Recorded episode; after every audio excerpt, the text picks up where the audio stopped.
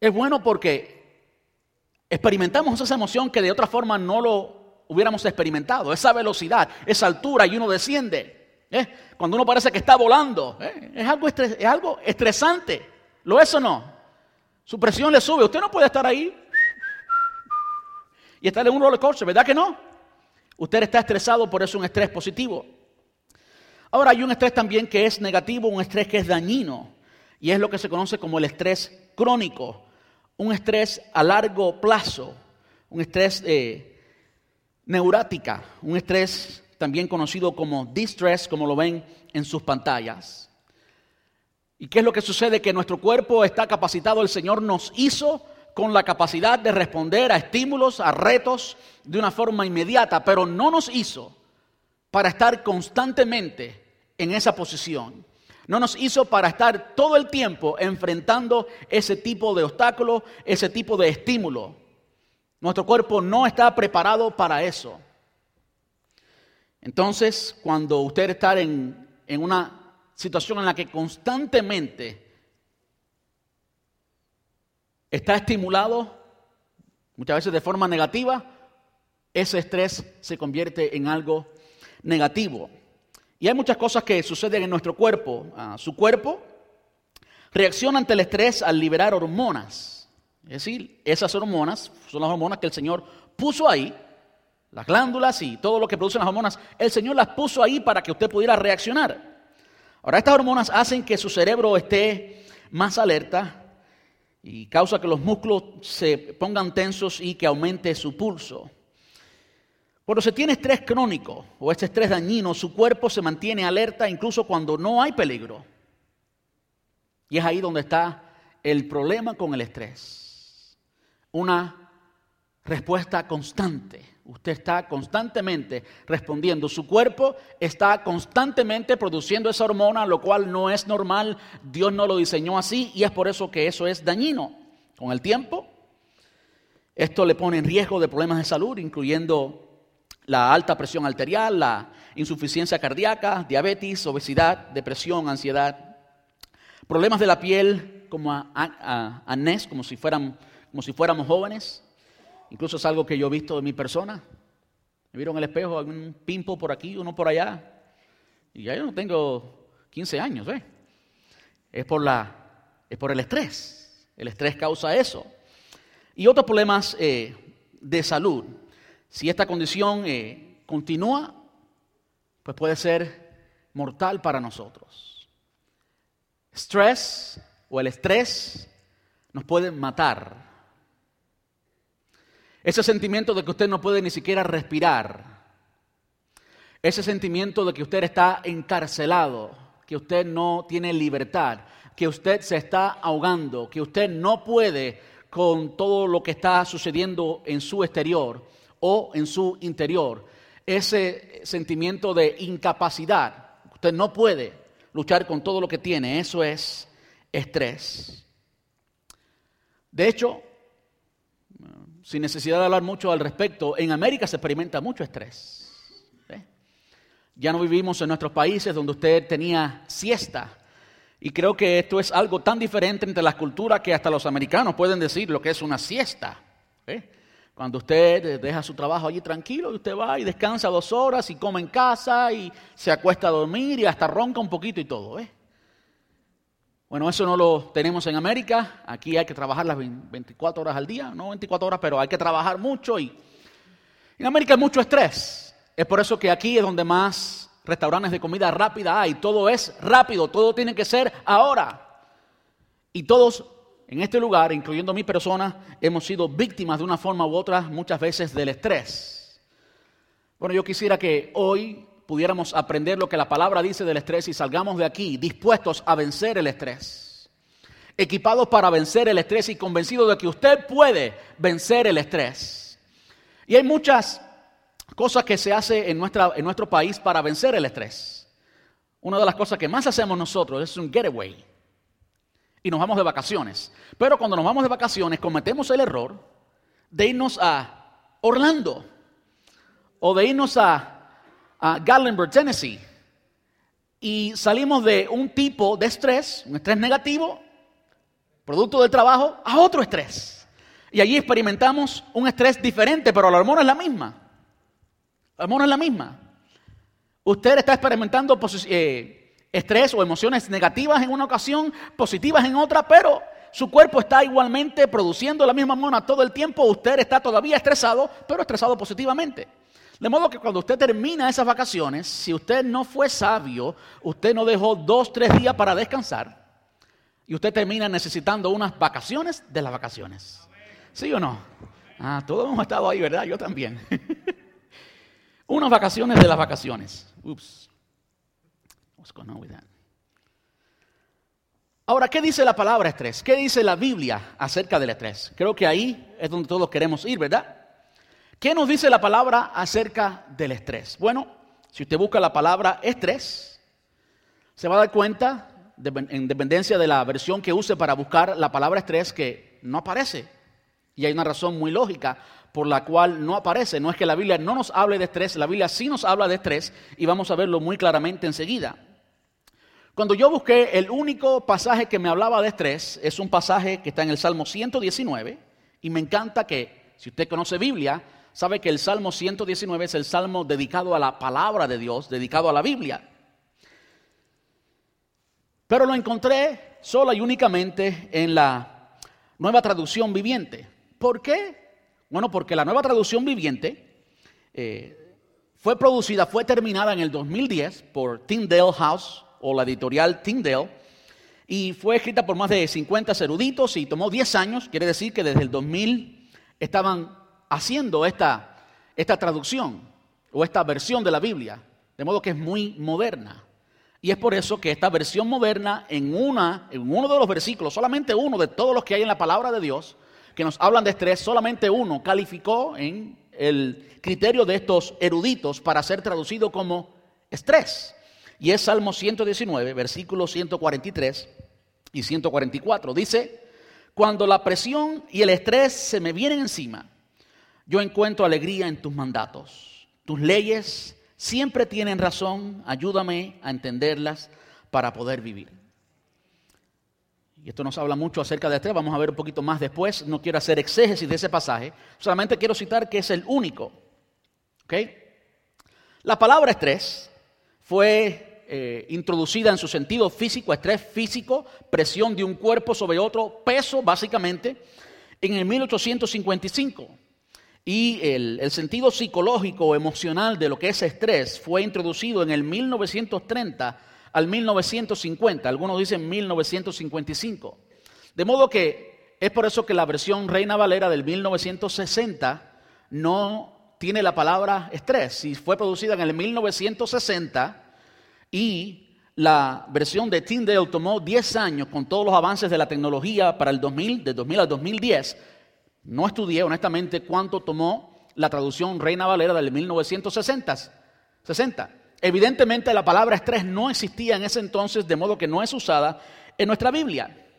Ahora, pero la Biblia sí nos habla de estrés, de modo que en la palabra de Dios, en la Biblia, estrés está expresado en dos palabras claves. Angustia es una de ellas y alerta. Alerta, si usted usa la versión, ah, nueva versión nueva traducción viviente, perdón, o velad. Velad. En la versión Reina Valera del 1960. Pero hablando de la palabra angustia, por ejemplo, el Antiguo Testamento nos trae 106 menciones de lo que es angustia. Evidentemente había mucho estrés en el Antiguo Testamento. No sabían cómo tratar con todos los problemas que tenían. En el Nuevo hay solamente 18. Ahora, el salmo que más nos habla, curiosamente, del estrés es el Salmo 19. Ah, estoy en duda ahora si es el 119 o el 19. Puse aquí 19, usted puede revisarlo después, pero puede ser que sea el 119 y por errores eh, de edición puse el 19. Pero al final es el salmista quien lo escribió. Recordemos que estamos hablando de solo una, la serie quien lo escribe es David, el salmista.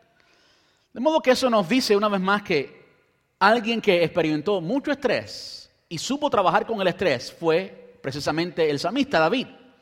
El Salmo 27, el Salmo clave de, de la serie, nos habla muchísimo de estrés por la situación en que estaba David. David, su hijo lo estaba buscando para matarlo. Y ya eso es suficiente para estar estresado hasta lo último. Que tu hijo te esté buscando para matarte y quitarte el trono, no, yo no considero absolutamente nada que pudiera ser más estresante que eso. Pero además de eso entendamos que David era el rey de Israel. Usted ha notado, no sé cuánto han visto por ahí comparaciones en Facebook y en otros lugares de los presidentes cuando entran a la presidencia y cuando salen. Yo a veces me miro en el espejo y me veo muchas canas y digo, ay, ay, ay. Hace un par de años no tenía canas, es el estrés. David tuvo que experimentar mucho estrés en su vida y nosotros hoy, sin duda ninguna, enfrentamos mucho el estrés y quiera Dios que hoy aprendamos a manejarlo. La palabra que también se traduce como estrés o que significa o implica estrés es alerta y en esta ocasión es eh, más bien bueno, es positivo cuando usted está alerta, cuando usted está velando. Y hay tres menciones en el Antiguo Testamento y hay once menciones en el Nuevo Testamento. en la nueva traducción viviente la palabra es alerta, así lo dice literalmente. Y en la versión Reina Valera del 60 la palabra es velar. Ahí nos está hablando de estrés. Recordemos que el estrés es esa emoción que te capacita para estar alerta, para estar al tanto, para velar. Ahora quiero que entendamos algo, que cuando la palabra nos habla acerca de esto, especialmente en su sentido espiritual. ¿Cómo es que tú estás alerta espiritualmente? ¿Cómo? ¿Cómo luce eso? ¿Cómo luce estar, estar velando? Velando en oración.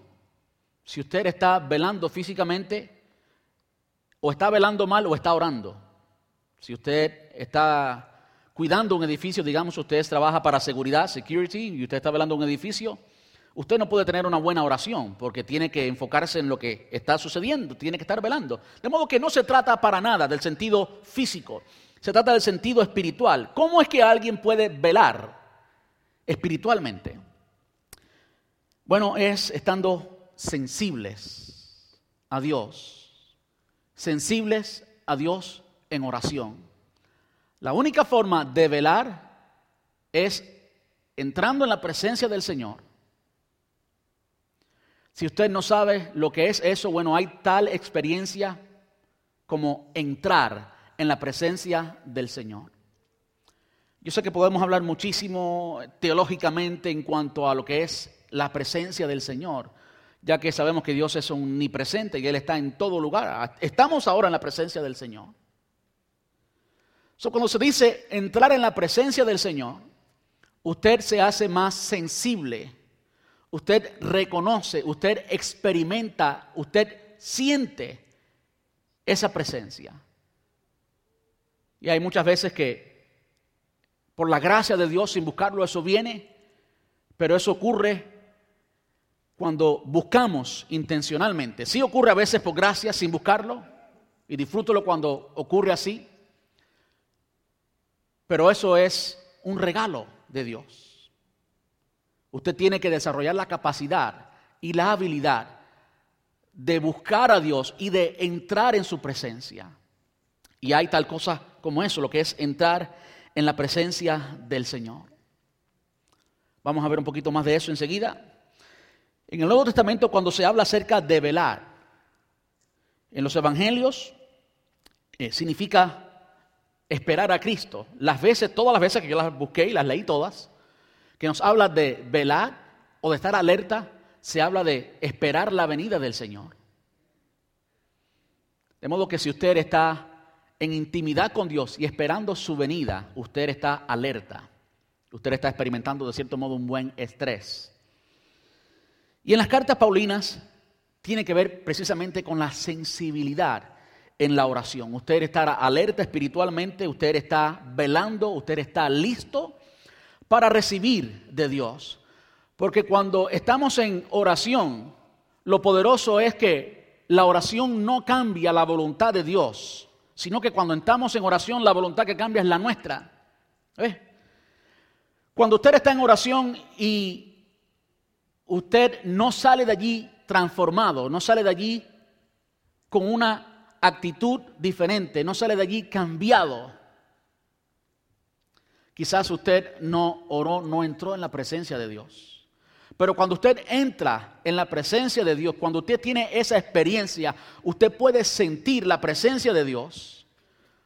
Usted va a salir de allí diferente y se va a dar cuenta lo importante de la oración, porque no se trata jamás de cambiar a Dios. Dios no cambia.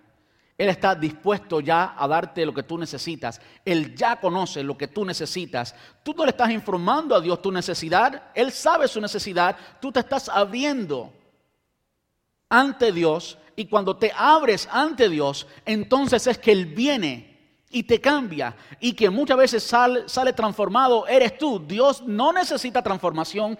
Quien necesita transformación somos nosotros. Y cuando entramos en la presencia de Dios, es, es donde y cómo somos transformados.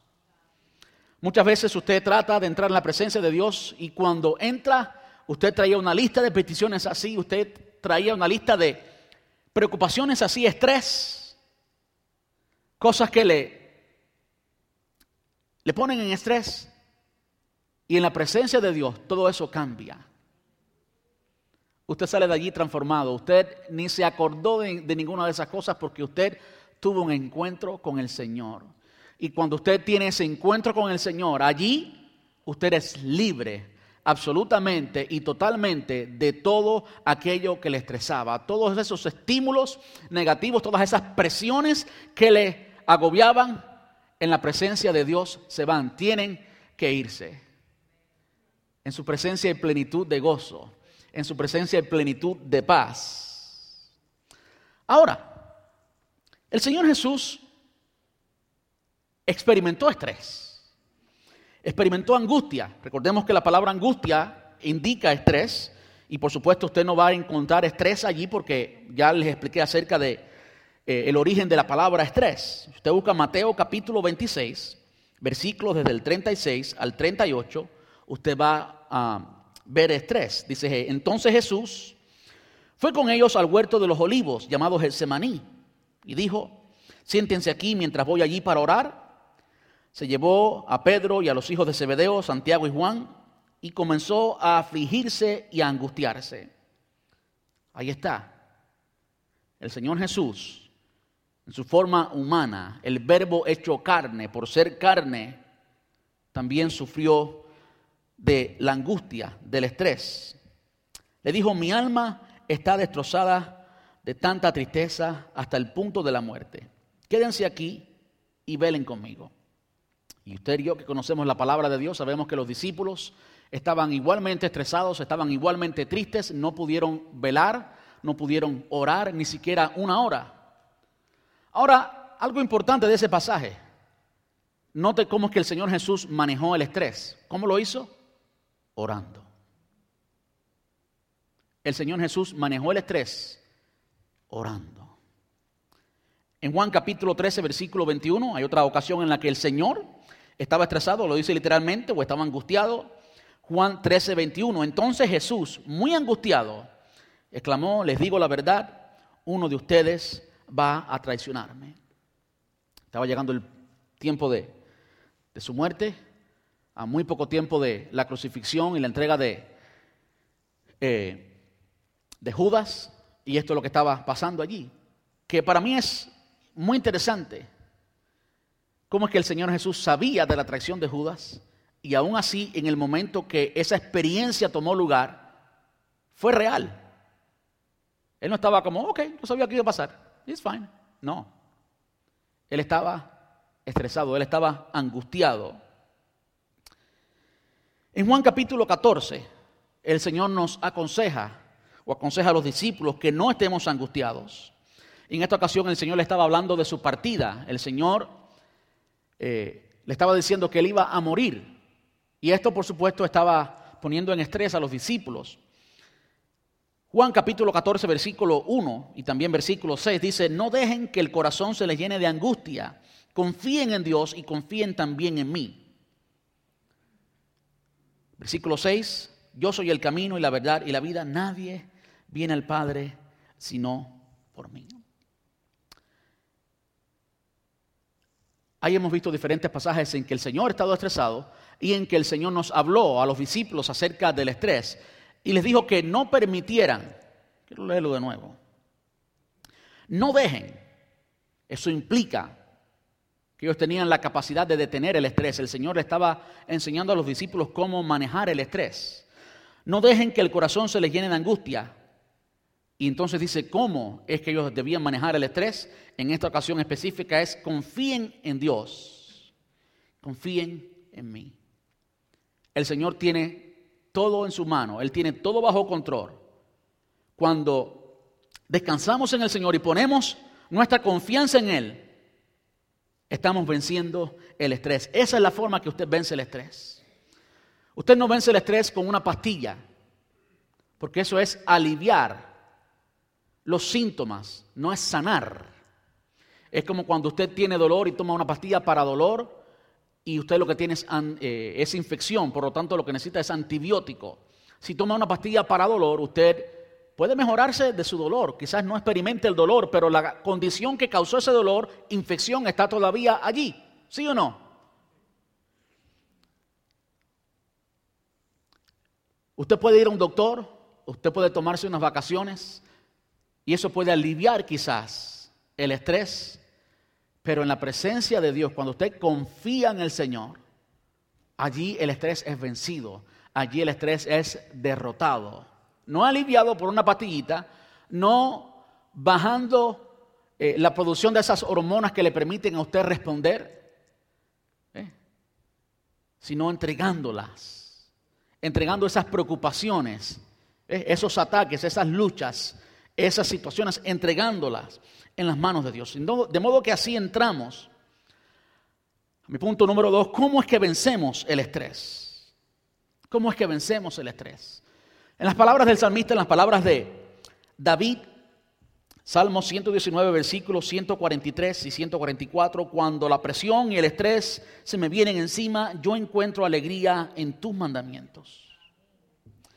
Tus leyes siempre tienen razón. Ayúdame a entenderlas para poder vivir. De modo que, ¿cómo vencemos el estrés? Primero y, primera y esencialmente viviendo de acuerdo a la palabra de Dios. Quiero que entiendan lo que dice el Salmo. Él está de alguna condición estresante cuando la presión y el estrés se vienen encima. Yo encuentro alegría en tus mandamientos. Nótese que en lo que él encuentra alegría es en los mandamientos. Esto no significa que el salmista estaba estresado y comenzó a leer Moisés o comenzó a leer la ley y lo que comenzó a leer, que es un mandamiento, le causó alegría. Era gracioso. No, no, para nada. Lo que Samita está diciendo es que cuando la presión y el estrés vienen a su vida, él se da cuenta que en los mandamientos del Señor está el sentido de la vida, que en los mandamientos del Señor está aquello que puede vencer el estrés. Dice, tus leyes siempre tienen la razón. No es coincidencia que eso es lo que dice próximo. Tus leyes siempre tienen la razón. Es decir, cuando tú y yo nos encontramos en una condición de estrés, podemos notar que no fue obediencia a la palabra de Dios lo que nos llevó a esa condición, sino que fue otra cosa. Y entonces, estando allí, meditamos en la palabra de Dios y entendemos, esto es lo que yo tenía que haber hecho. Esta es la forma correcta de hacerlo. De modo que, aunque no lo hice hasta ahora, ahora sé cómo hacerlo. Ahora sé que la palabra de Dios siempre es correcta. De modo que desde ahora me estoy alegrando porque ya sé cómo enfrentar la próxima vez. ¿Cómo? Siempre es viviendo de acuerdo a la palabra de Dios. Obediencia a la palabra se transfiere o significa o al final termina en buenas decisiones. Y esas buenas decisiones traen buenas consecuencias que no le ponen en estrés. Muchos de nosotros llegamos a estrés porque nosotros nos metimos en ese estrés. La palabra de Dios nos aconseja que no eh, estemos pidiendo préstamos, pero allí vamos porque queremos el mejor carro y la mejor casa y nos metemos en un préstamo más grande de lo que podemos tener, nos metimos nosotros en el estrés. ¿eh? Pero cuando usted practica la palabra de Dios, eso va a llevarlo a una condición de vida, una experiencia de vida que no favorece o que no le trae esos estímulos y esos ataques exteriores que van a producir estrés en ti y te van a paralizar y te van a matar. Eso no es lo que Dios quiere. Cada vez que usted practica la palabra de Dios, que usted es obediente a la palabra de Dios, usted va a vivir una experiencia, ah, no quiero que me malentiendan, no es libre de estrés. Pero el estrés que viene con la obediencia a la palabra es un estrés que invita al Dios de la palabra a solucionarlo. ¿Usted me entendió?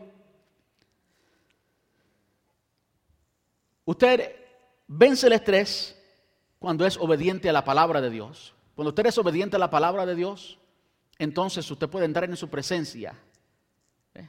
y allí recibir lo que usted necesita para vencer esa condición estresante. Otra forma en la que usted vence el estrés es experimentando el fruto del Espíritu Santo ante las presiones a las que Dios nos expone para manifestar el fruto. ¡Ah, ¡Qué tremendo! Quiere decir que el Señor nos capacitó de una forma sobrenatural con el Espíritu Santo que ahora vive en nosotros. El Espíritu del Señor vive en nosotros y es una persona. Y para que tú tengas la oportunidad, para darte el chance, la oportunidad a que tú experimentes el poder del Espíritu Santo, hay condiciones que producen estrés. Y ese estrés llama a la capacidad que hay en ti, sobrenatural, de vencer ese estrés, de vencer esa, eh, eh, esa condición, de vencer en esa experiencia. Tú puedes hacerlo, ¿por qué? Porque el Espíritu Santo habita en ti. Ahora, para hablar bien breve y de una forma rápida acerca del fruto del Espíritu, por lo que es lo que estamos hablando, experimentando el fruto del Espíritu. Fruto es producto, es resultado, no es una uva, ni un mango, ni una manzana, no, no, no. Fruto aquí es producto, resultado del Espíritu Santo. ¿Resultado de qué? De una persona que habita en ti, la persona divina, el Espíritu Santo habita en ti. Y en tu relación con esa persona se produce inevitablemente un resultado, un producto, y ese resultado o producto, ustedes lo conocen en Gálatas capítulo 5, es amor gozo, paz, paciencia, benignidad, bondad, fe, mansedumbre, templanza, dominio propio. Ah. Ahora, ¿cómo es que usted, hablando de esa relación con el Espíritu Santo, ¿verdad? ¿Cómo es que usted experimenta eso? Orando, en la presencia de Dios, no en las estrés del, del día, no es en apuro. Señor, estilo microwave, toca el botón número uno para paz. ¡Tú! Paz. No. Tiene que haber una relación. Tiene que haber tiempo con el Señor. Así es como usted vence estrés. En la intimidad con el Señor. Y ahí vemos el ejemplo mejor que podemos tener, el ejemplo de Jesús en la intimidad con Él. La semana pasada vimos un pasaje cuando Jesús fue tentado en el desierto ¿Qué hizo Jesús? Notemos que Jesús comenzaba su ministerio, comenzaba a trabajar y antes de hacer nada, ¿qué hizo él? Estuvo a solas, sin distracción ninguna. La única distracción allí fue Satanás porque no le gustaba, pero no fue por elección de él esa distracción. ¿eh? Estaba allí a solas, sin distracción de comida, estaba en ayuno 40 días y 40 noches. Ante cada decisión importante, el Señor dedicaba tiempo a solas con el Padre. Otra ocasión que nos dice la palabra literalmente que él estuvo toda la noche orando fue cuando él eligió a los discípulos. Era una decisión importante. Estos hombres iban a cambiar el mundo. Iban a, hacer la cabeza de la iglesia inicialmente, la cabeza humana, no Cristo. Iban a ser los líderes de la iglesia, en cierto modo. Era importante la decisión. ¿Qué hizo Jesús? Toda la noche orando. El punto más alto del ministerio de Jesús, Juan capítulo 6, cuando él multiplica los panes y los peces y habían aproximadamente 25 mil personas allí. La Biblia dice 5 mil hombres, eso implica 25 mil personas. Para no hacerle la historia larga, hacerse la corta, había muchas personas allí. ¿Qué hizo Jesús después de eso? Estaba estresado. Se separó a orar a solas. en el pasaje que leímos ahorita, ¿qué estaba haciendo Jesús allí en Getsemaní? Estaba orando. ¿Cómo usted vence el estrés? En la intimidad con Dios. Ahora, hemos hablado por mucho tiempo de intimidad y no hemos hecho énfasis en lo que es una verdadera intimidad. Sí nos hemos referido de mucha forma a relación con Dios y eso es intimidad. Pero usted puede estar en una relación con Dios y no experimentar intimidad. Usted que es casado, usted que es casada, entiende 100% lo que estoy hablando, lo que hemos estado casados. Entendemos 100%. Usted puede estar en una relación, estar casado, llevar el anillo y no tener intimidad con su, con su pareja. Usted puede tener intimidad física incluso con su pareja y nada de emocional. Los hombres somos conocidos por eso. La verdadera intimidad ocurre cuando no hay distracciones. El ayuno es un método, es una forma, un instrumento para quitar toda distracción. No hace mucho vimos aquí una película, Cuarto de Guerra, que tiene mucho que ver con eso. Eh, quizás por las condiciones en que crecí en Cuba, no teníamos en casa un cuarto de guerra, no teníamos un closet. En mi casa no había ni closet. Pero aquí sí. Y cuarto de guerra nos habla de la necesidad de separar un espacio para orar. Me llama mucho la atención lo siguiente, mi mamá se dedica a limpiar, limpiar casas, por mucho tiempo ha limpiado casas. Y no hace mucho aprendí algo de ella que para mí fue muy ah, interesante, y es el hecho de que ella limpia la casa de diferentes personas que practican la religión eh, hinduista, son hindúes, ah, otros son musulmanes y todos tienen un cuarto de oración, un salón dedicado a orar. ¿Cuál es la importancia de este salón? Bueno, la importancia de este salón es no distracción. Incluso, incluso yo he escuchado de diferentes personas, algo que creo que es muy cierto, es a tener un espacio reservado sin nada. Que no haya un cuarto bonito, usted no tiene que, el cuarto no tiene que estar bonito. Eso es para nosotros. El Señor no va a decir, oh, esto, esto no está elegante para mí, me voy. No. Y cuando entramos en ese cuarto y estamos a solas con el Señor, quizás con las luces apagadas, para ni siquiera tener ninguna distracción visual, a veces quizás sin música ninguna, para no tener ninguna distracción, si el que está cantando es Marcos Witt o si es eh, el otro y si qué hizo y qué no hizo, no. Porque usted y yo entendemos, y muchas veces nos ha pasado que cuando comenzamos a orar, hola Señor, gracias por este día y queremos entrar en la intimidad y cuando viene a ver, nuestra mente nos desvía a otro lado y las distracciones nos llevan a un lugar de no intimidad con el Señor. ¿Cuántos hemos estado ahí? Yo también. Pero es allí sin distracciones ningunas donde vencemos el estrés. Ahora, usted está pensando, pero ¿cómo yo puedo dedicarle ese tiempo al Señor si mi día no me alcanza? Bueno, quizás tu día no te alcanza porque no estás en la capacidad de manejar tu día pero si tú y yo le dedicamos tiempo al Señor y nos metemos en la presencia del Señor y allí sacrificamos nuestro tiempo ante Dios, usted va a salir de ese lugar si usted se encuentra verdaderamente con el Señor, equipado para iniciar el día. Usted va a salir de allí equipado para enfrentar, enfrentar, perdón, el estrés del tráfico de camino al trabajo, para enfrentar la presión de producción del trabajo, porque usted tiene que hacer millonario el dueño del negocio.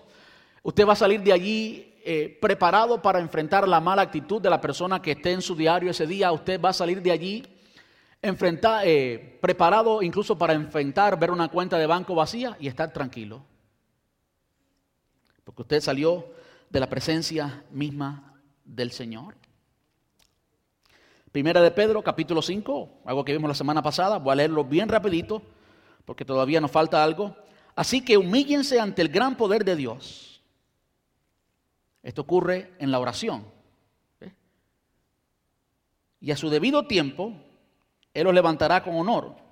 Pongan todas sus preocupaciones y ansiedades en las manos de Dios, porque Él cuida de ustedes.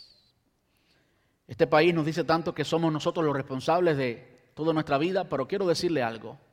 Tú y yo somos hijos de Dios. Y sí, tenemos que trabajar, es una bendición poder trabajar. No es un castigo, como dicen por ahí, oh, el castigo de Dios fue el trabajo, no. Él trabajaba y Dios no está condenado a ningún castigo. el trabajo es bueno. Pero entendamos que nuestro proveedor es Dios. Pongan todas sus preocupaciones y ansiedades en las manos de Dios porque Él cuida de ustedes. Estén alerta. Entonces nos habla del enemigo. Entonces ya hemos hablado un poquito acerca de el estrés. Ahora hablemos un poco acerca de la ansiedad. sé que el tiempo ha pasado, eso voy a ser bien ligero. La ansiedad es una emoción de anticipación involuntaria a un daño o desgracia futuros. Usted desconoce lo que le sucedió a su esposa en un accidente y ese momento, usted, el futuro inmediato es incierto, usted no sabe lo que está sucediendo, eso produce estrés, sí, y también ansiedad, esa emoción. Como usted no sabe lo que ha pasado, su anticipación es que algo malo ocurrió. Ahora, ¿qué dice Dios acerca de la, de la ansiedad? Lo que leímos al principio. Lo que leímos al principio fue la forma en que el Señor Jesús terminó su primer sermón, el sermón del monte o el sermón en la montaña. Mateo capítulo 6, lo voy a leer y está muy claro, no voy a explicarlo.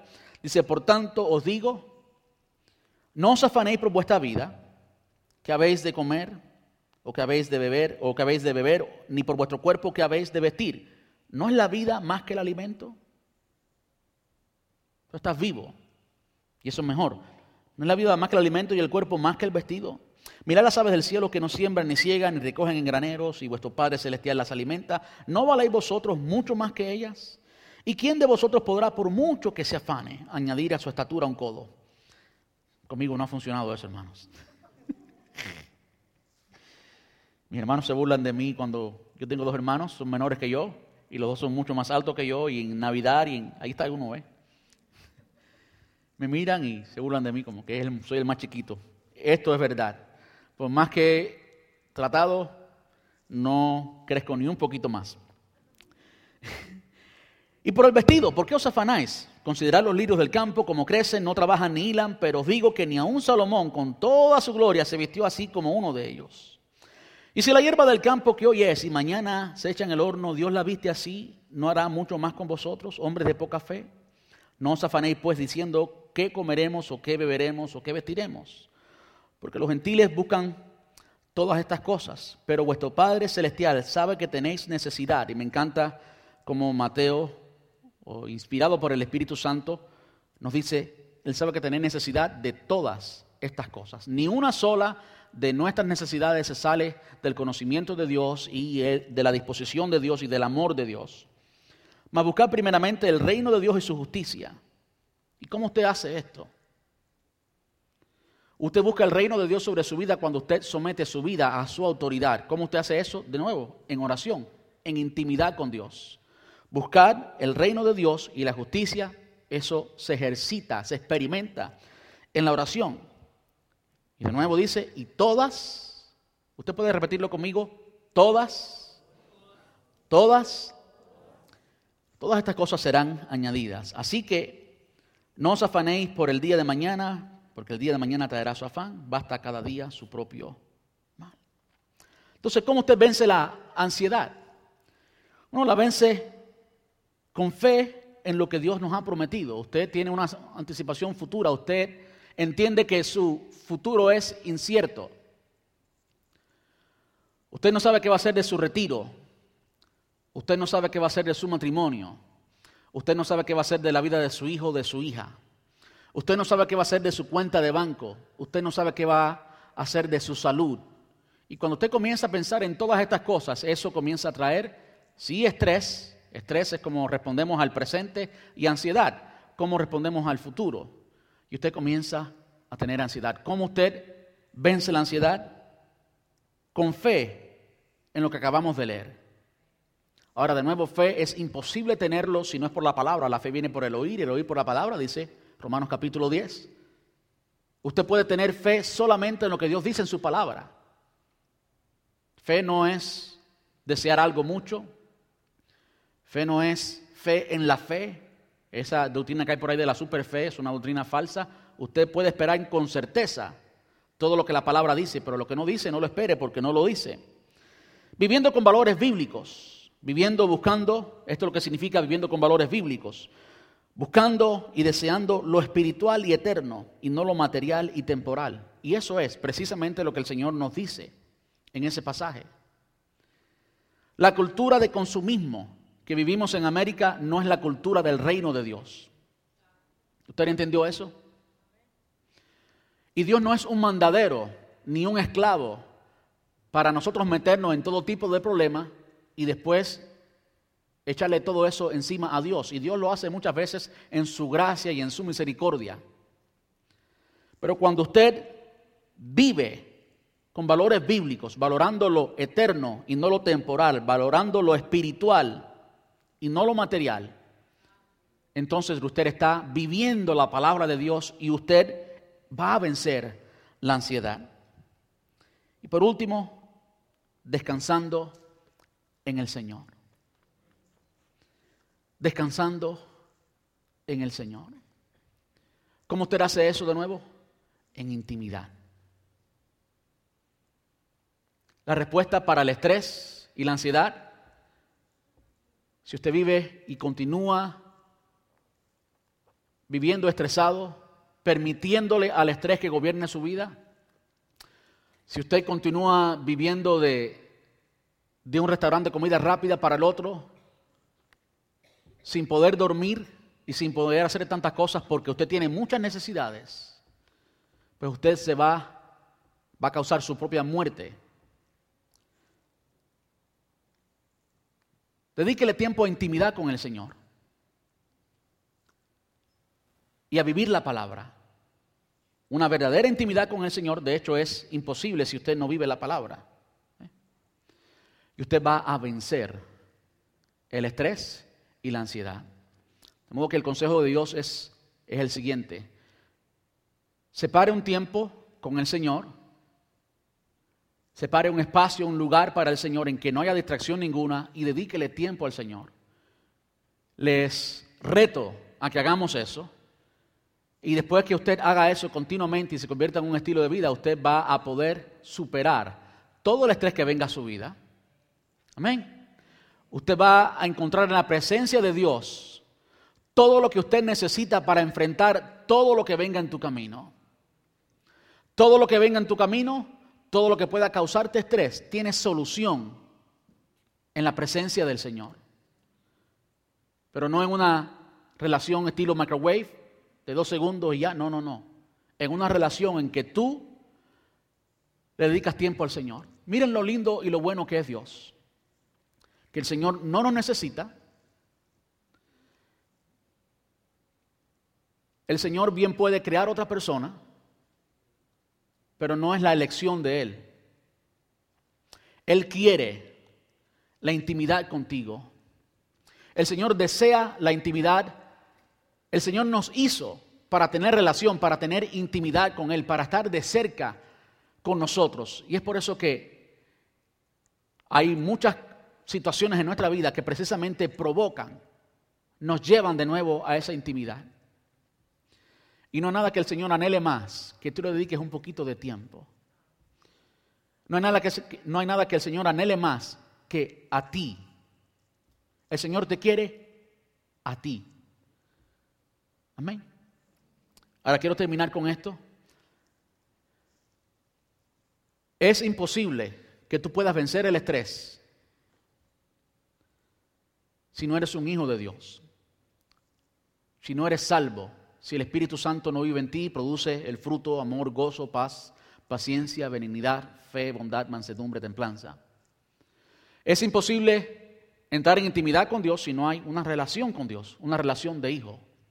De modo que mi consejo es, esta, esta tarde, si hay alguien entre nosotros que no es todavía creyente y quieres vencer el estrés, enfrentas el estrés, en lugar de tomarte 25 pastillas, dedícale tiempo al Señor.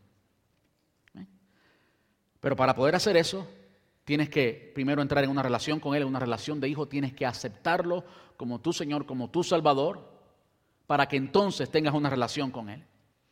Y si hay una persona entre nosotros que está viviendo en desobediencia,